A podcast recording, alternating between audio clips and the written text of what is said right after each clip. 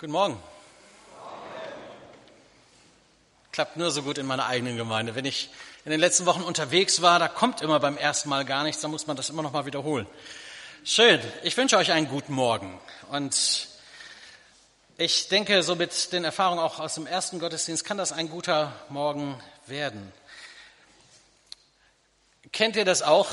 Ihr habt euch für eine Sache engagiert, wart mit ganzem Herzen dabei, habt viel Zeit, Geld, Kraft investiert und dann wird das nicht so wahrgenommen, dann kommt so kein Feedback oder wenn eins kommt, dann wird eher etwas bemerkt, was vielleicht nicht ganz so gut geklappt hat. Kennt ihr sowas? Ich, es war der 50. Geburtstag meiner Mutter. Ich hatte einen ganzen Tag äh, noch gearbeitet, intensiv, um die Terrasse zu pflastern und äh, verschiedene Dinge zu machen, den ganzen hinteren Garten nochmal umgestaltet. Gut, man hätte damit auch eher anfangen können, aber hatte sich so ergeben, dass das an dem Tag war und ähm, Blumen gepflanzt und abends sollten Gäste kommen, über 60 Leute, wir mussten alles noch aufstellen, es war fast alles fertig, ich habe die letzten Blumen noch gepflanzt. Dann kommt einer, von dem ich eigentlich erwartet hätte, er hätte mir geholfen, der war nämlich auch ein Teil unserer Familie, und hat gesagt, Mann, was machst du viel Aufwand? Das war sehr ermutigend. Nee, ganz im Gegenteil. Das passiert manchmal so, dass wenige Worte die Macht haben, alles kaputt zu machen und so richtig runterzuziehen, äh, weil sie nicht das wertschätzen, was wir investiert haben, weil sie nicht im Blick haben, was wir, äh, was wir in die Sache äh, vielleicht auch an Anstrengung mit hineingesteckt haben, wie viel Mühe wir uns gegeben haben. Das ist manchmal sehr dramatisch. So ein paar wenige Worte. Es gibt so Menschen, die haben so eine richtige Gabe der Entmutigung, hat man den Eindruck. Also die schaffen das immer zielsicher, das kleine bisschen herauszufinden und das dann auch kommentieren zu müssen, was eben vielleicht tatsächlich nicht gut war oder man auch hätte anders machen können. Aber sie haben es nicht gemacht. Ich kenne diese Menschen und ich finde das dramatisch. Leute, die immer nur das Negative sehen und die dann auch so eine negative Stimmung verbreiten, einem alles kaputt machen, die einen so richtig runterziehen können. Es gibt so Menschen. Es gibt auch Lebensumstände, die uns runterziehen wollen. Lebensphasen, in denen wir eben nicht Hochzeiten feiern, wie hier das junge Paar gestern, sondern wo wir ganz tief unten durch müssen. Die bleiben ja auch uns Christen nicht erspart. Menschen, die an Gott glauben, haben genauso Herausforderungen in ihrem Leben zu bewältigen, müssen durch Ehekrisen, durch gesundheitliche Herausforderungen, durch äh, Nöte und Sorgen, finanzielle Engpässe auch hindurch. Und wenn man nicht aufpasst, lässt man sich dadurch zutiefst entmutigen. Dann will sich so eine Hoffnungslosigkeit breit machen. Und aus einer Hoffnungslosigkeit wird dann auch so eine Antriebslosigkeit. Bevor man noch irgendwas tut, tut man lieber gar nichts mehr. Dann geht das wenigstens nicht schief, aber dann geht eigentlich alles daneben. Man ist wie gelähmt. Entmutigung kann sich über uns legen wie eine Decke, die uns niederdrückt, die uns die Luft zum Atmen raubt. Und das ist eine Erfahrung, die man sehr persönlich machen kann, dass man entmutigt ist, keine Hoffnung mehr hat für die eigene Ehe, für die Kinder, für das, was mit meiner, meinem Leben und meiner Gesundheit, meiner Zukunft passiert. Das kennen wir alle. Sorgen, die uns zutiefst entmutigen. Ähm, das will sich auf uns legen. Das kann auch einer Gemeinde so passieren, dass man so den Eindruck hat, da bewegt sich nicht mehr viel. Da wird nicht mehr inbrünstig gebetet, weil man den Eindruck hat, beten hilft ja doch nichts. Da will sich so ein Misstrauen gegenüber Gott breit machen. Und ich meine das auch verspüren zu können in unserem Land, in unserer Stadt, in Gemeinden, die ich kenne. Und auch unter uns kenne ich Leute, die sagen, ich bete gar nicht mehr. Da hast du vielleicht gebetet und Gott hat das Gebet nicht erhört oder ich will mal sagen, noch nicht erhört oder nicht so erhört, wie du es gern hättest. Und dann ist man entmutigt, dann betet man lieber gar nicht mehr. Entmutigung will sich breit machen unter uns und darum heute und auch nächste Woche zwei Gottesdienste, die so ein bisschen den Gegenpol deutlich machen wollen. Wer schon länger in die Paulusgemeinde kommt, hat dieses Zitat sicherlich schon mal von mir gehört. Ist nicht das erste Mal, dass ich es von hier sage, aber ich habe es nie besser gehört und es macht so deutlich, was passiert, wenn wir Entmutigung freien Lauf lassen. Ein Lehrer an der Bibelschule, in der ich vor über 20 Jahren studiert habe, hat es mal so formuliert. Entmutigung, das ist die Visitenkarte des Teufels, die er uns hinterlässt, wenn er uns einen Besuch abgestattet hat. Entmutigung, das ist die Visitenkarte des Teufels, die er uns hinterlässt, wenn er uns einen Besuch abgestattet hat. Hast du die Karte dabei heute Morgen? Kennst du Ermutigung, Entmutigung? Willst du die Hoffnung aufgeben und kommst vielleicht noch in den Gottesdienst, aber erwartet nicht mehr, dass was passiert, dass sich was bewegt, dass Gott eingreift? Ist die Hoffnung schon dahin? Entmutigung kommt immer vom Teufel, kommt nie von Gott. Gott ist so ganz anders. Gott ist der Gott der guten Worte, Worte, die Hoffnung schaffen. Der Gott, der auch in der dunkelsten Phase deines Lebens noch ein Wort des Lebens zu dir spricht, mit dem du überleben kannst und durch das dunkle Tal des Schattens hindurch wieder Neuland und Hoffnung und Zukunft hast. Entmutigung kommt nicht von Gott. Und wenn du entmutigt bist heute Morgen, dann streck dich aus nach dem, was Gott für dich hat. Und vielleicht werden es gerade die Zeugnisse, die Erfahrungsberichte der anderen Normalos, der ganz normalen Brüder und Schwestern hier in der Gemeinde sein, die vielleicht auch nur eine ganze Kleinigkeit mit Gott erlebt haben, aber genau das ermutigt dich heute Morgen. Das ist mein Gebet gewesen. Dazu sollen mutmachende Beispiele ja auch gut sein. Mut tut gut.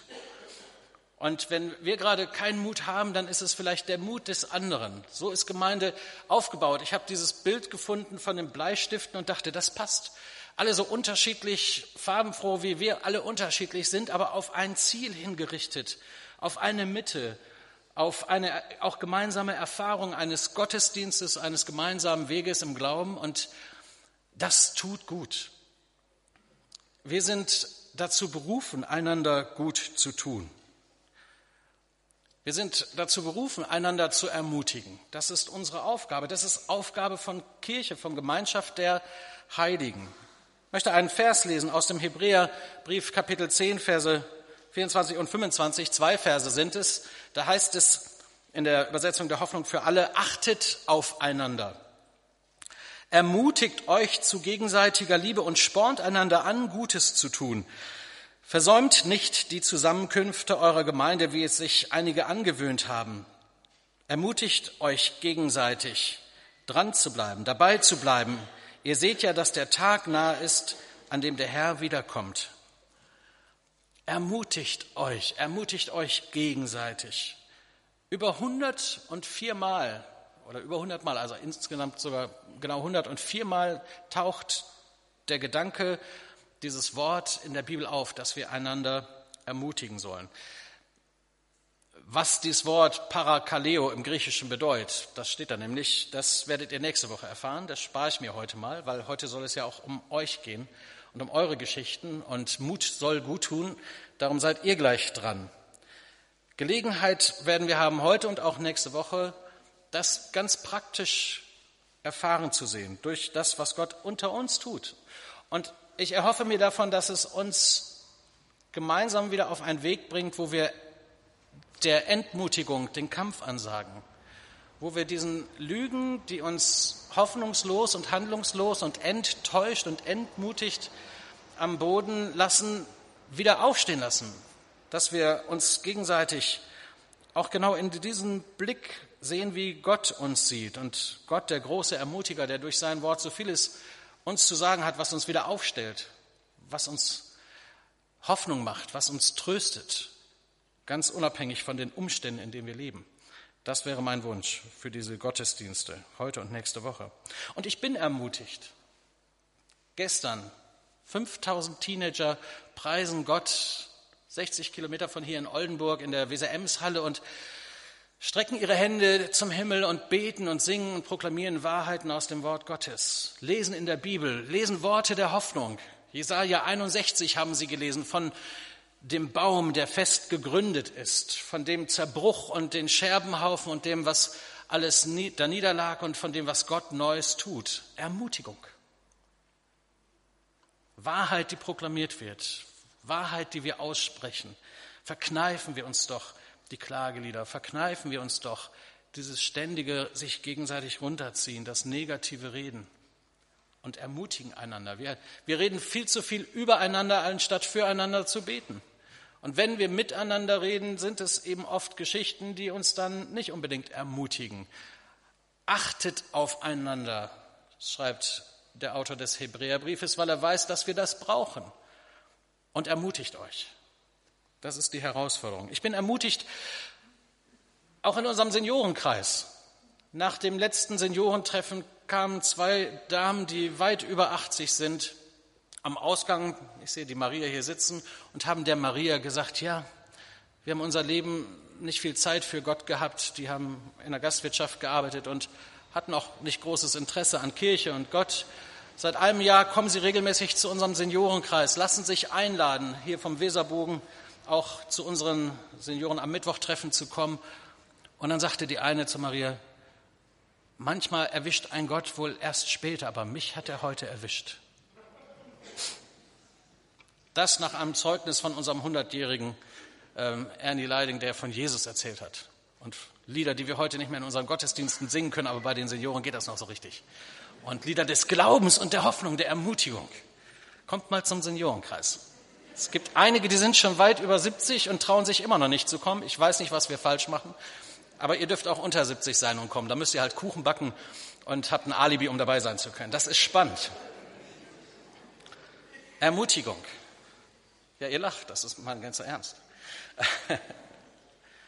Ich freue mich, dass wir ähm, das erleben dürfen, auch mit alten Menschen, dass sie umkehren zu Gott, dass Gott ihr Herz erwischt.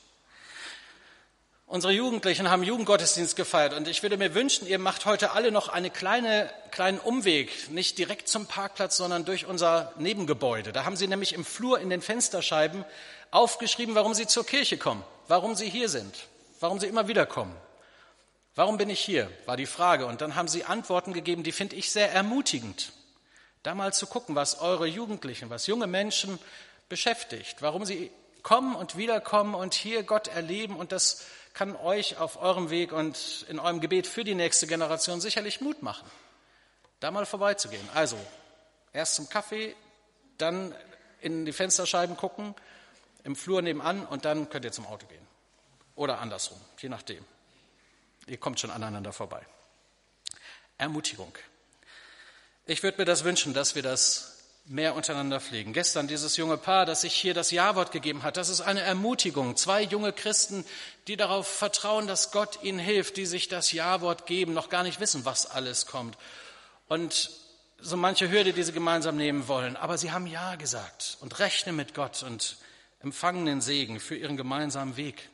Gott ist der größte Ermutiger. Sein Wort ist voll von guten Worten, die uns wieder aufstellen, die uns Mut machen.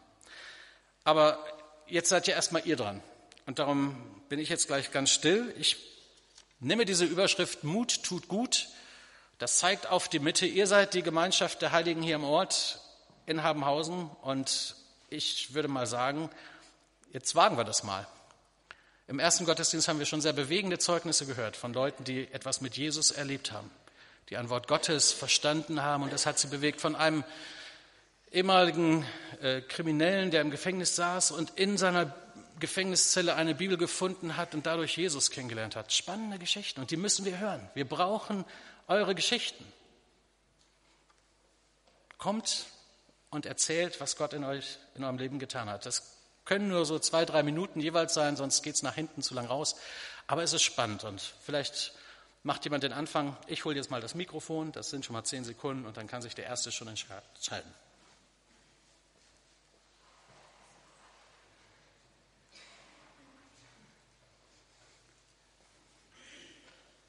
Peter, der Herzog. Ja. Wir hatten gestern um 15 Uhr einen Termin in Bad Segeberg mit der Familie. Und Anfang der Woche habe ich angefangen zu beten, dass wir gutes Wetter haben. Und dann stand ich gestern Morgen am Fenster.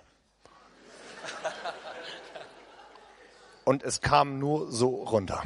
Aber Ströme des Segens. Ströme des Segens. Aber ich hatte einen Frieden in mir und habe Gott gedankt. Dann sind wir losgefahren. Stau, Regen, Stau, Regen, drei Stunden oder so. Und dann sitzen wir da auf der Tribüne. Dann kommt der Winnetou da rein, die Sonne kommt durch. Alles gut. Halleluja, habe ich nur gedacht. Ah, das war super. Und es hat die letzten 43 Jahre nicht geregnet am 28. Juli. Also ich kann mich nicht dran erinnern. Und dann auf der Rückfahrt, das ist mir eben noch bewusst geworden, auf einmal, auch in der 80er-Zone von Hamburg, Bremslichter, alle bleiben stehen. Und äh, Stau, nichts ging mehr. Und dann hat das so zehn Minuten gedauert, dann fing das an zu rollen. Und da ist ein Auto von der Gegenfahrbahn über diese Leitplanken, diese Bauleitplanken rübergeflogen, lag auf dem Kopf in Gegenverkehr rein. Also totaler Schaden, kein Verletzter. Und da haben wir auch nur gedankt. Ne? Beeindruckend. Halleluja. Dankeschön und herzlichen Glückwunsch nachträglich.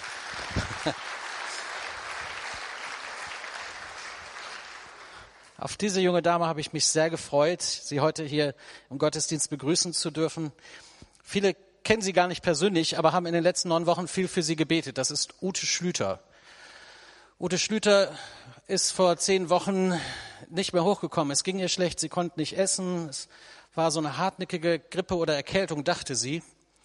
Dann ist sie ins Krankenhaus gekommen und erfährt am Donnerstag äh, nach dem ärztlichen Untersuchung, dass sie eine akute Leukämie hat. Am Freitag dann gleich die erste Chemotherapie und gestern ist sie nach neun Wochen zum ersten oder am Freitag zum ersten Mal wieder nach Hause in ihre Wohnung, hat 14 Tage Pause. Ute, du erlebst Gott gerade sehr intensiv auf eine ganz andere und auch ja nicht herbeigewünschte Art und Weise. Ähm, was ermutigt dich in dieser doch sehr schwierigen Situation deines Lebens? Ähm, ich muss kurz ausholen. Ähm, meine größte Angst in meinem Leben war eigentlich immer, dass ich alleine bin. Ich bin, seit ich 14 bin, von zu Hause aus dem, vom Jugendamt genommen worden, war im Heim und habe mein Leben eigentlich immer als Single auch ganz gut gemeistert und ähm, bin vor drei Jahren hier nach Bremen beruflich gekommen und ich dachte immer, Gott, mein Leben ist total schön, aber was mache ich, wenn ich wirklich mal in so eine Extremsituation komme? Und das war auch mein erster Gedanke, als die Ärzte mir die Diagnose ähm, gesagt hat, dass ich dachte, mein Gott, wer ist jetzt eigentlich für mich da? Weil ich seit Jahren keinen Kontakt mehr zu meiner leiblichen Familie habe. Und dann habe ich in den letzten neun Wochen erlebt, dass die Gemeinde hier sich so hinter mich aufgebaut hat, dass ich ähm, eine Facebook-Seite habe, wo ganz viele Leute für mich beten, wo ich am Anfang dachte, naja, vielleicht 10, 20 Leute werden da beitreten, mein Hauskreis und so und mit den Leuten, wo ich hier im engen Kontakt stehe. Es sind fast 300 Leute, die da jetzt Mitglied sind. Ich kriege E-Mails aus Australien, aus Indonesien, aus den USA von Leuten, die für mich beten das mich so tief berührt, dass Gott mir gezeigt hat, du bist nicht allein und ich lass dich nicht allein und erst recht nicht in so einer Extremsituation. Und ich habe in den neun Wochen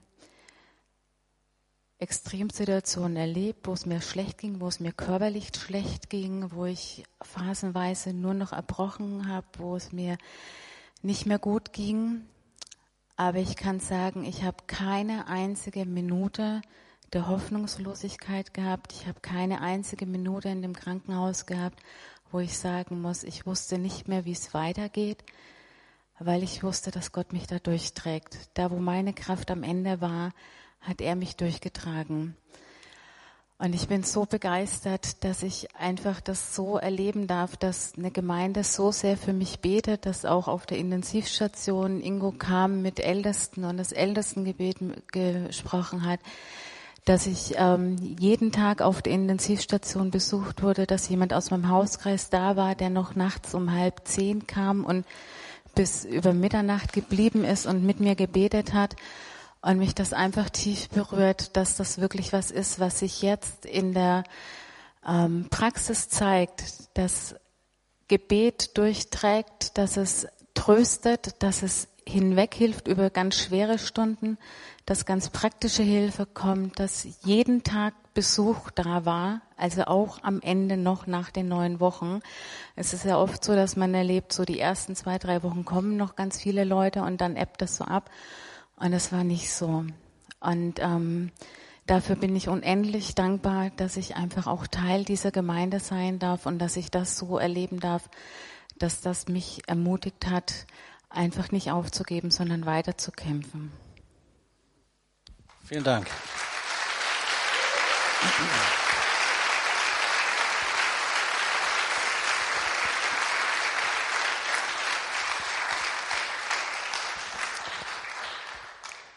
Wir werden weiter beten. Du hast noch einen langen Weg vor dir, auch einen sehr harten Weg, aber Gott ist da und wir sind auch da.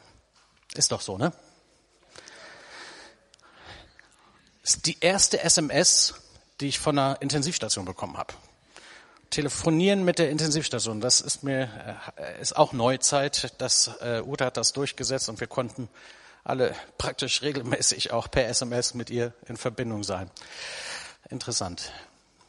Hier vorne sitzt keiner mehr. Hat keiner mehr was zu erzählen oder traut ihr euch nicht? Doch, ja, kommt. Ruhig schon noch dazukommen, damit ich ungefähr weiß, wann ich sage, jetzt ist gut. Sven. Ja.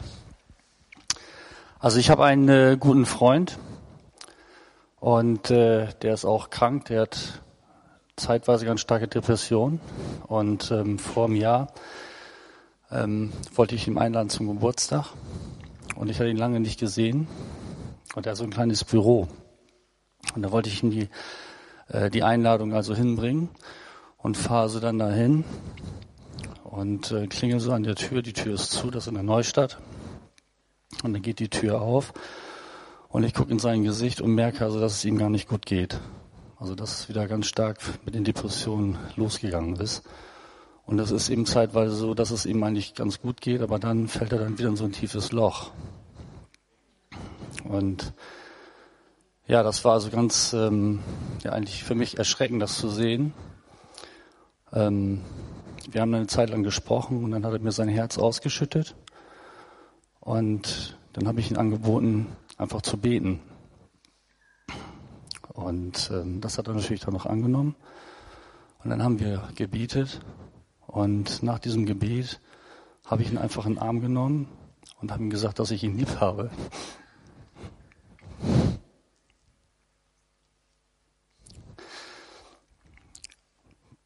Und nach diesem ja, in den Arm nehmen und als ich ihm sagte, dass ich ihn lieb habe, da antwortet er zu mir und sagt mir, du, das, das war es gar nicht du. Das war ja Jesus, der zu mir gesprochen hat. Und ich hätte niemals für möglich gehalten, dass, dass Gott sowas durch mich möglich machen würde.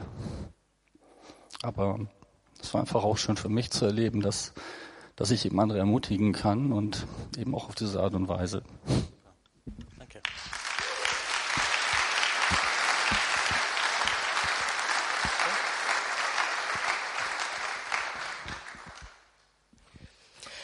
Ich möchte euch ermutigen, Gottes Angesicht zu suchen. Wir haben das vorhin in dem Lied gesungen, Herr des Alls. Ähm, und Gott verbirgt sich so oft, so habe ich das in dem Moment empfunden. Und das ist wahrscheinlich auch oft so. Aber wenn wir Gottes Angesicht suchen, dann lässt er sich finden. Und da habe ich gerade heute Morgen was richtig Tolles erlebt. Und zwar träume ich relativ viel.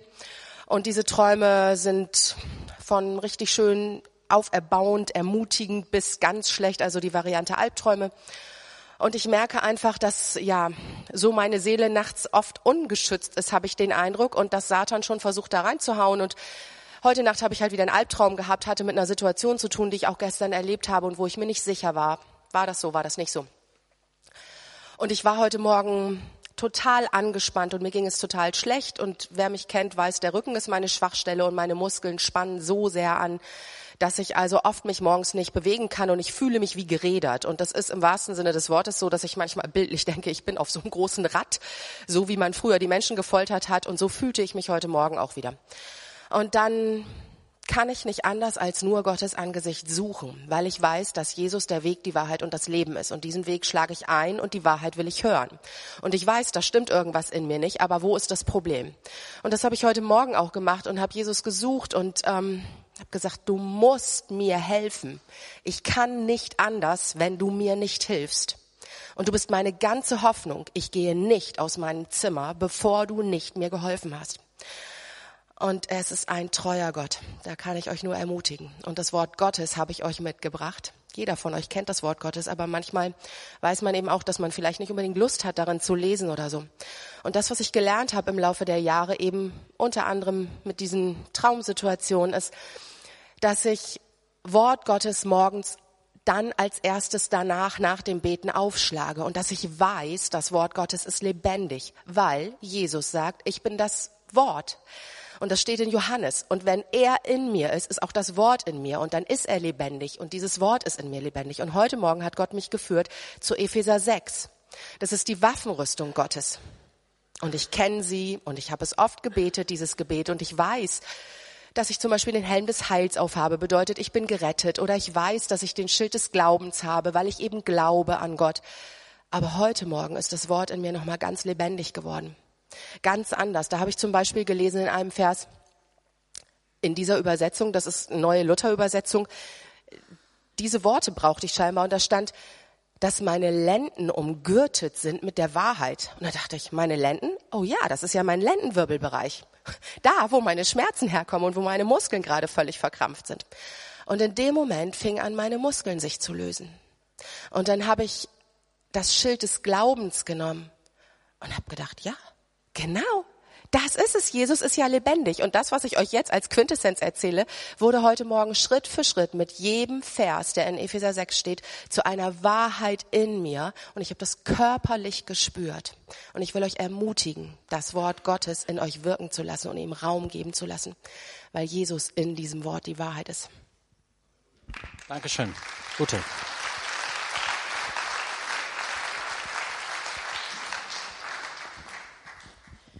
Guten Morgen.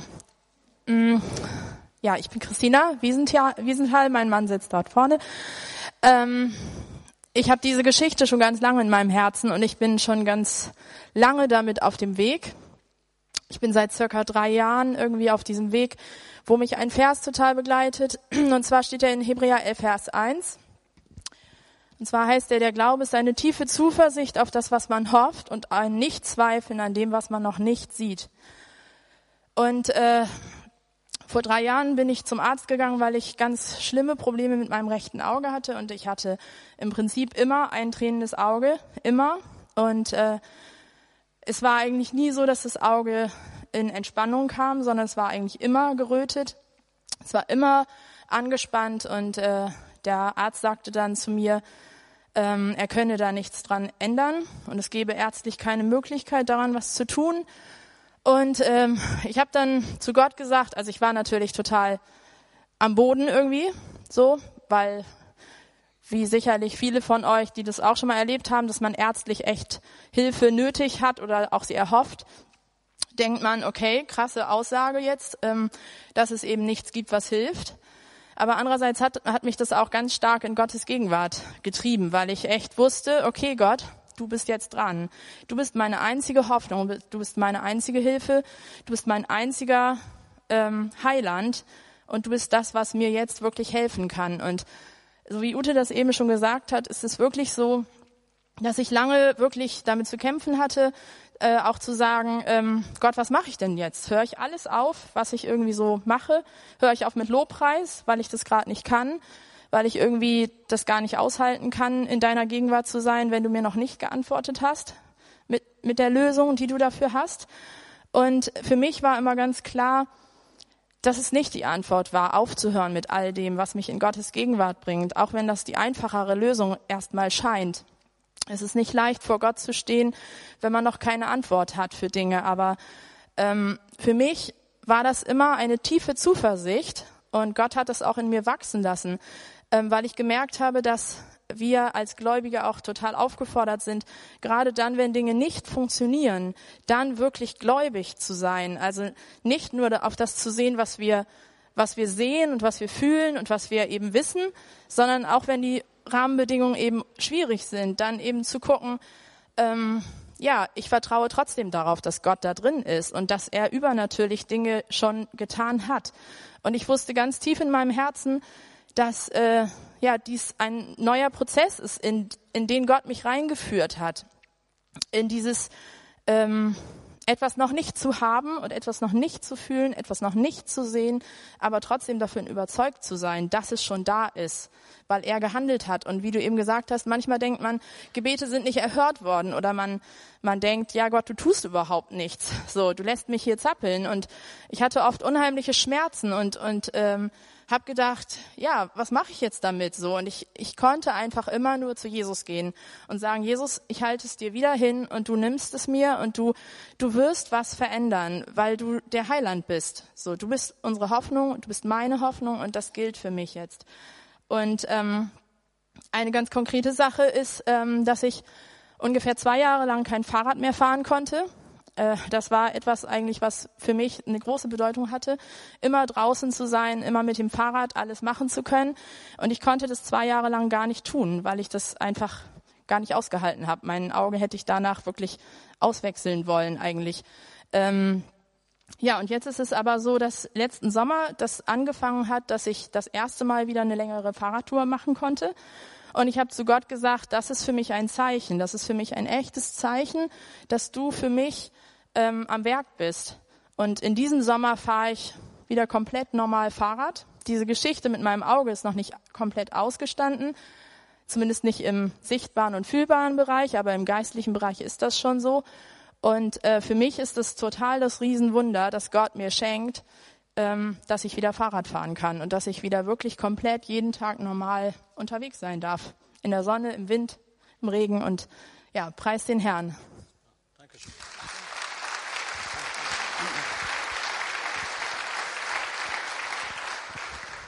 Zainab, was hast du uns zu erzählen? Ähm, also, ich habe seit halbem Jahr Englisch-Nachhilfe bei meiner Nachbarin. Und ja, wir wollten jetzt nämlich ähm, das Hörverständnis üben und dass ich halt Texte übersetzen sollte. Und dann saßen wir vom PC und haben bei YouTube halt Lieder angeschaut und die sollte ich halt übersetzen. Und mir fielen halt nur christliche Lieder in dem Moment ein. Und dann saß ich mit ihr und habe zum Beispiel ähm, das Lied von Kirk Franklin, My Life is in Your Hand, ähm, übersetzt. Und ja, das war halt voll krass. Und dann meinte sie, ja, ich finde das voll schön, wenn, wenn Gott so sagt, ihr könnt alles machen und egal was ihr macht, es, ähm, dass er es uns halt verzeiht. Und sie meinte, dass sie sich halt irgendwie auch voll geliebt dadurch fühlt und so. Und, und dass sie halt eigentlich an Gott nicht wirklich so glaub, also glaubt, glaubt, ja, äh, und so weiter halt. Und na, neulich habe ich, also als wir die Zeugnisse bekommen haben, hat sie halt zu mir gesagt, sie möchte gerne mein Zeugnis sehen. Dann habe ich es rübergebracht und dann meinte sie, ob ich mit ihr Eis essen gehen würde. Dann sind wir Eis essen gegangen, haben uns ähm, in einen Fluss gesetzt und uns unterhalten. Und dann habe ich irgendwann sie gefragt, äh, also ob sie jetzt wirklich an Gott glaubt oder nicht. Und dann meinte sie, eigentlich schon. Aber da sind halt einige Dinge, die sie daran hindern. Und dann hat sie mir die genannt, wie zum Beispiel, dass es komisch für sie ist, wenn man sagt, ja, er ist halt der König und man versteht ja unter König, dass er halt so, so richtet und ja, der Haupt ist und so. Und dann habe ich ihr halt erklärt, dass, dass man das nicht mit dem menschlichen König halt vergleichen darf, sondern dass der König halt was Tolles ist, man, den man ehrt und dem, vor dem man Ehrfurcht hat und dass der halt zwar, also unser König, unser Gott, der gibt uns keine, der gibt uns Gesetze, damit wir so zu ihm finden und einiges weiter halt. Und dann habe ich sie ja noch, meinte sie, ja, sie setzt sich im Moment sehr mit dem Glauben halt auch auseinander, weil da sind einige Situationen halt vorgefallen. Ja, ich bin voll glücklich darüber. Und Ja, und sie sa- sagte auch zu mir, dass ich nicht ihr ein, ein Schülerin von ihr bin, sondern eine gute Freundin geworden bin. Und ja, und wir, also wir wachsen gerade zusammen in dem Glauben und das finde ich voll toll. Cool, ne? Danke, Seinert.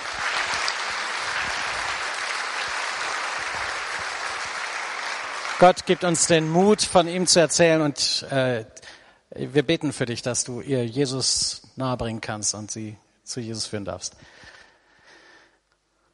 Hi, stell dich mal vor, wer bist du? Ja, ich bin Frank. Frank, was willst du uns erzählen? Ja, und zwar ist das, äh, ist das eine Geschichte, wo ich mich so richtig einsam gefühlt habe. Ähm, ich da auch keinen Hehl draus. Ich bin äh, alkoholkrank und ähm, ja, bin jetzt trocken. Aber ähm, das war eben auch ein Weg. Es war eine Situation, da war dann Svantje ausgezogen. Die ist dann äh, zu ihren Eltern rübergezogen mit Kindern. Ich fühlte mich total einsam und verlassen und gestraft, obwohl das vielleicht gar nicht so gemeint war, sondern einfach nur auch eine Konsequenz haben musste, so, ähm, dass ich umdenke. Und ähm, auch Freunde haben wir eigentlich nur gemeinsame. Ähm, ich hatte immer so das Gefühl, okay, es dreht sich jetzt alles nur ums Swantier, um die Kinder, um ja und war total fertig mit der Welt und ähm, auch Gott ähm, in dem Moment äh, ja habe ich so, so gezweifelt und dann äh, äh, kam ich an einen Punkt, ähm, mich da zu überwinden, äh, mich einfach Gott völlig hinzugeben. Und das war dieser Punkt, der mir bisher auch noch so fehlte, ähm, ähm, zu sagen, okay, du bist jetzt mein einziger Halt, meine Hoffnung, die ich habe. Und ähm, das war so richtig toll, ähm, wie Gott da besonders intensiv in mir gewirkt hat ähm, und seine Liebe mir gegeben hat und seine Geborgenheit und ähm, ja Hoffnung und nach vorn schauen wieder und aus dem Loch da rauszukommen aus dem Tal. Ja, dann möchte ich euch einfach ermutigen, äh, da loszulassen, auch äh, an den Menschen, menschlichen, die man lieb hat und ähm, super lieb hat und ähm, auch so in Richtung Gott zu gucken dann. Amen. Dankeschön, Frank.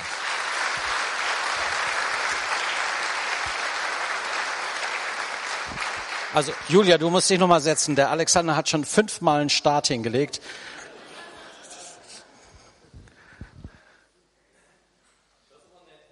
Ja, ich bin, ich bin doch ein netter Pastor, oder? Alex. Ja, ich wollte nur eine Kleinigkeit erzählen.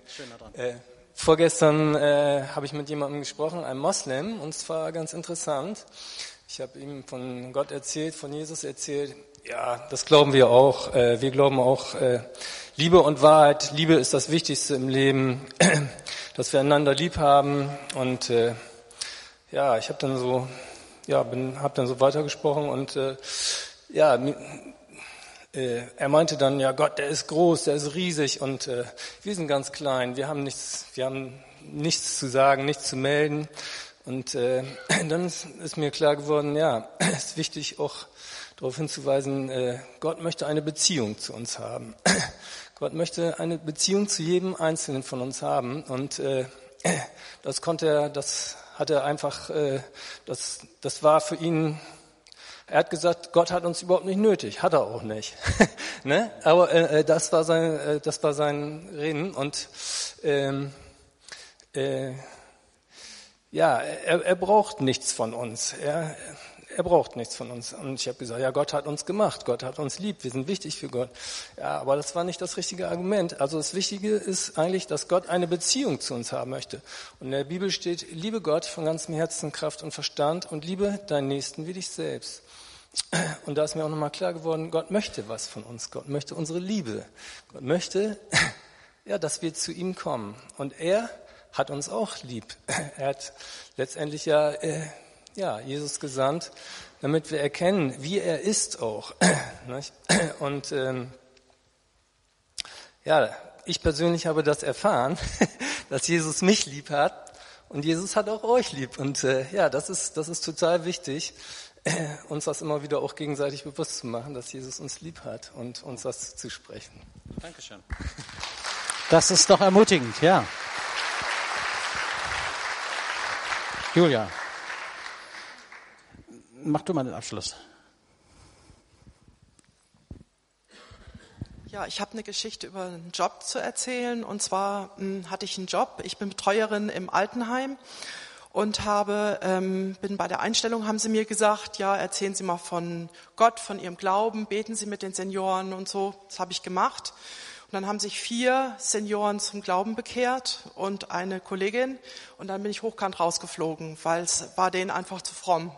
Aber sie hatten mich ja aufgefordert. Und dann habe ich gesucht, über 100 Bewerbungen geschrieben und bin ganz tief durchgegangen. Ich habe also kein Amt wollte für mich zuständig sein und ich habe drei Monate lang überhaupt keine Kohle gesehen. Es war ganz schwer.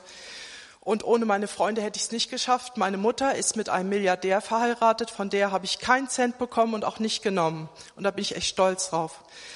Und ähm, dann habe ich einen Job gefunden, jetzt vor kurzem, ähm, in der Pflege. Und zwar Nobel Dementen WG, Markus Allee ähm, in der Pflege von Demenzkranken, aber auch in der Betreuung. Und da habe ich mich sehr gefreut, weil das war echt Holland in Not. Es wäre nicht mehr gegangen bei mir.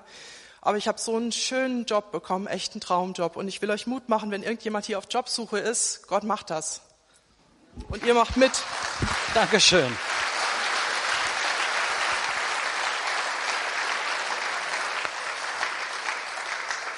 Vielen Dank. Also so kann das eigentlich noch weitergehen. Aber wir müssen ja immer ein bisschen auf die Uhr gucken. Doof, ne? Aber ist ja gar nicht so, dass wir nicht mehr weiter erzählen dürfen. Ihr, habt, ihr seht euch ja noch. Vielleicht beim Kaffee trinken dann mal deine eigene Geschichte rausholen.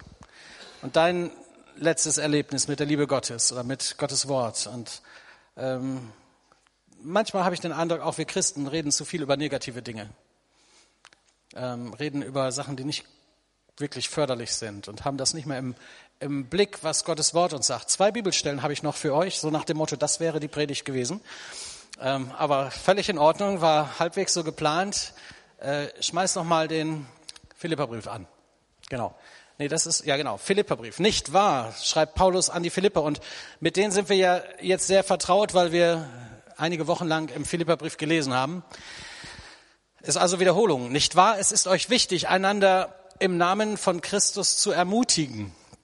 Es ist euch wichtig, euch gegenseitig mit seiner Liebe zu trösten. Das ist übrigens in dem Wort ermutigen auch mit drin. Ermutigen, ermahnen, trösten, das ist alles ein Wort. Kommen wir nächste Woche drauf.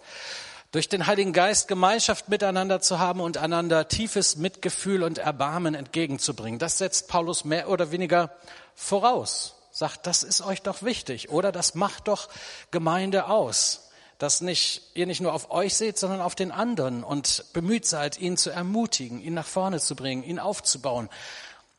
Darum sagt er, wenn das also so ist, dann macht doch meine Freude vollkommen. Aha, Freude, Philipperbrief, Thema.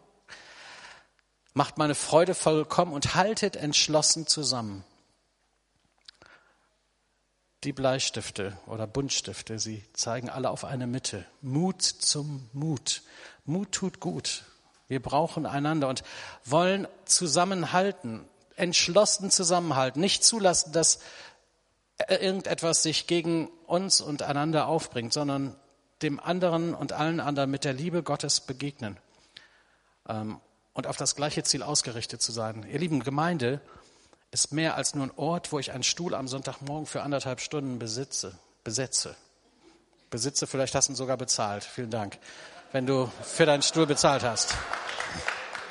Ja, denn sammeln tun wir ja auch immer. Heute nicht, keine Angst, aber sonst ähm, ab und zu. Ja, aber darum geht's ja gar nicht. Es geht nicht um Stuhlbesetzer. Äh, das meint übrigens auch Klaus nicht, wenn er sagt, er hasst leere Stühle. Es geht nicht um Stuhlbesetzer. Es geht darum, ob wir Gemeinde verstehen. Ob wir verstehen, was Gemeinde eigentlich ist, nämlich eine Gemeinschaft von Leuten, die einander Lasten tragen helfen. Das wird wie selbstverständlich vorausgesetzt, dass es Hilfsbedürftige gibt und Leute, die helfen können. Und das sieht heute in dieser Woche so aus, dass du derjenige bist, der ermutigt und nächste Woche brauchst du einen, der dich ermutigt. Weil bei dir ist was passiert. Du hast eine schlechte Nachricht gehört. Du ärgerst dich. Äh, dein Geschäft ist völlig in die Hose gegangen. Du weißt nicht, wie du über die nächste Woche kommst. Dann brauchst du den Bruder, die Schwester. Wir sind eine Gemeinschaft von Leuten, die miteinander unterwegs sind und wir sollen einander ermutigen, aufbauen, wertschätzen, anerkennen, nach vorne bringen, ermutigen halt. Darum geht's. Auf ein Ziel gerichtet, weil Jesus unser Herr ist, der uns verbindet. Das sollte schon in der Ehe passieren, in der kleinsten gesellschaftlichen Zelle, aber in der Familie genauso. Und Gemeinde ist hier aufgerufen, Vorbild zu sein, es, es allen anderen vorzumachen. Und das wird nicht übersehen werden können. Das kriegt man mit. Es geht gar nicht darum, dass es uns immer gut geht. Es geht darum, dass wir auf die anderen achten, füreinander einstehen, füreinander beten, anstatt übereinander zu reden. Lasten tragen helfen. Wenn du Geld spenden kannst und einer ist in Not, dann gib das ab, was Gott dir gegeben hat und du hilfst. Und dann erfährst du, Gott lässt sich nicht lumpen. Das kommt nie leer zurück. Wenn du Zeit hast und ein anderer braucht deine Zeit zum Umzug, einfach mal, dass mal einer da ist und ihm das Ohr leiht und das Herz vor allen Dingen, dann ist das gut investierte Zeit. Das ist ermutigend. Wenn dir das Wort fehlt, der Hoffnung, wenn du kein Land mehr siehst, wenn du sagst, beten hilft nicht mehr, dann hilft dir der, der gerade Mut hat zum Beten und dann betet der. Und dann liest er dir ein Wort aus dem ewigen Wort vor und das sitzt dann plötzlich. Das ist Gemeinde. Das macht Kirche aus. Dazu sind wir herausgerufen. Dieses eine Ziel. Mut tut gut. Und ich wünsche dir, dass du das erlebst. Einen letzten Vers habe ich noch für euch aus dem Thessalonicher. 1. Thessalonicher 5, Vers 11. Und letztendlich ist das Thema genau das gleiche. Aber ich will euch nur zeigen, die Bibel ist voll davon. Darum ermutigt einander und baut einander auf, wie ihr es bereits tut. Den Vers habe ich mir aufgehoben für zum Schluss. Denn ich fand das schon sehr auferbauend, was hier heute weitergegeben worden ist. Und so darf es eigentlich auch weitergehen. Und es darf auch so sein, dass du sagen kannst, es geht mir nicht gut. Deine Bedürftigkeit auch äußerst. Auch das sollte Gemeinde sein. Ein Ort, wo ich auch mal sagen kann, ich brauche euch. Gute braucht uns. Noch eine ganze Weile. Wir beten für ein Wunder. Aber wir beten. Da gibt es Menschen, die Not leiden und wir können helfen. Vielleicht kommst du mit einer eigenen Bedürftigkeit, die du nicht so öffentlich benennen kannst oder einer Frage, einer Sorge. Jeden Sonntag kannst du hier vorne hinkommen. Da sind Leute aus unserem Gebets- und Seelsorgeteam, die ermutigen dich, die sprechen dir ein Wort Gottes zu, das du vielleicht selbst nicht kennst oder endlich mal wieder hören musst. Das ist nicht peinlich, hier vorne zu sein und zu sagen, ich brauche mal was. Denn wir haben einen Vater im Himmel, der gerne gibt, der so gerne ermutigt, der nicht möchte, dass du entmutigt hier rausgehst. Wir haben einen Gott, der Wunder tut. Lasst es nicht zu, dass diese Visitenkarte des Teufels mit euch wieder nach da draußen geht. Dann legt die ab ans Kreuz. Schreibt's auf, was euch entmutigt und legt's ans Kreuz. Legt das ab. Und lasst euch ermutigen, weil das Kreuz ist ein Zeichen des Sieges. Und wir brauchen einander. Mut tut gut. Ich wünsche dir diesen Mut. Und vielleicht, und das ist jetzt mal so eine Hausaufgabe für die nächste Woche, weil nächste Woche kommt ja Fortsetzung, Ermutigung 2. Da lernt ihr ein bisschen Griechisch. Ähm, nicht schlimm, nur ein Wort. Ähm, bis dahin würde ich euch wünschen, ihr würdet mal wieder einen Stift in die Hand nehmen und eine Karte schreiben. Also ihr sollt euch vornehmen, oder ich mache euch Mut. Ich äh, gebe euch mal so eine Hausaufgabe mit. Schreibt doch mal wieder eine Karte. Keine SMS, nein, zählt nicht keine E-Mail. Nimm mal so richtig mit Briefmarke.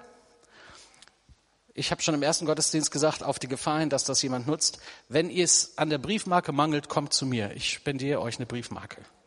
Die Karte könnt ihr hier im Buchladen äh, kaufen oder habt vielleicht noch schöne Karten zu Hause. Lasst die nicht verstauben oder vergilben. Schreibt mal wieder eine richtige Karte mit Briefmarke drauf und ermutigt mal jemanden. Vielleicht schreibt ihr nur ein Bibelwort drauf oder vielleicht schreibst du nur, ich habe gerade an dich gedacht und für dich gebetet. Das ist ermutigend. Also, Karte schreiben, kann auch ein Brief sein, keine Ahnung, was du daraus machst, aber mal so als Idee zum mit nach Hause nehmen. Kleine Aktivität, die euch über die Woche beschäftigen kann. Und vielleicht ist sogar mehr als nur eine Karte. Vielleicht kommst du auf den Geschmack und lernst äh, dich wieder ganz neu als Ermutiger gebrauchen zu lassen. Ich möchte jetzt gerne noch beten und dann hören wir ein Lied vom Team. Vater im Himmel, danke, dass wir ermutigt sein dürfen, weil die persönlichen Lebensberichte im ersten und auch im zweiten Gottesdienst uns zeigen, dass du mitten unter uns zu Leuten redest, dass du konkret handelst, dass du eingreifst, dass du heilst, dass du, was wir kaputt gekriegt haben, wieder gut machst, dass du Schuld vergibst, Herr, dass du Neuanfang schenkst, dass Friede da ist, den wir menschlich nicht begreifen können dass Versöhnung stattfindet. Herr, all die Dinge, die uns auch heute Morgen ermutigt haben. Und da sind so viele Geschichten noch nicht erzählt. Und ich bitte dich, dass wir auch als Gemeinde uns mehr und mehr darin einüben, von deinen Wundern, von den Gebetserhörungen, von deinem Reden zu erzählen und andere damit zu ermutigen. So wie Seinab sich getraut hat, ihrer Lehrerin von Jesus zu erzählen. Und viele andere das auch gerne tun, wie Alex, der das erzählt hat, dass er einem Menschen Hoffnung machen konnte und sagen durfte, dass du Beziehung wünschst, Herr. Du bist ein Gott, der uns ganz nahe gekommen ist. Ganz anders als alle anderen Götter und Gottesvorstellungen. Bist du der Gott, der wirklich zu uns heruntergekommen ist und uns den Weg zeigt, uns Liebe des Vaters offenbart. In einer Weise, wie wir es nicht, nicht wirklich begreifen können, nur erahnen, wie tief das ist und wie großartig das ist, geliebt zu sein von dir. Herr, ich möchte beten für uns als Gemeinde, dass auch über die Grenzen der Gemeinde hinaus wir Leute sind, die ermutigen. Dass wir nicht Mahnschreiben Gottes sind, sondern Liebesbriefe Gottes. Dass die Leute an uns etwas sehen können von dir und von der Hoffnung, die in uns lebt. Dass der Glaube wirklich Berge versetzt, eine feste Zuversicht auch in unserem Leben wird und dass niemand und nichts uns trennen und scheiden kann von dieser Zuversicht und Hoffnung, die wir haben. Herr, wir stellen uns gegen alle Entmutigung, weisen sie zurück im Namen Jesu und bitten dich mit deiner Wahrheit und Klarheit in unser Denken und Fühlen, in unser Handeln und Wirken, in unsere Familien hineinzukommen und dir Raum zu schaffen. Amen.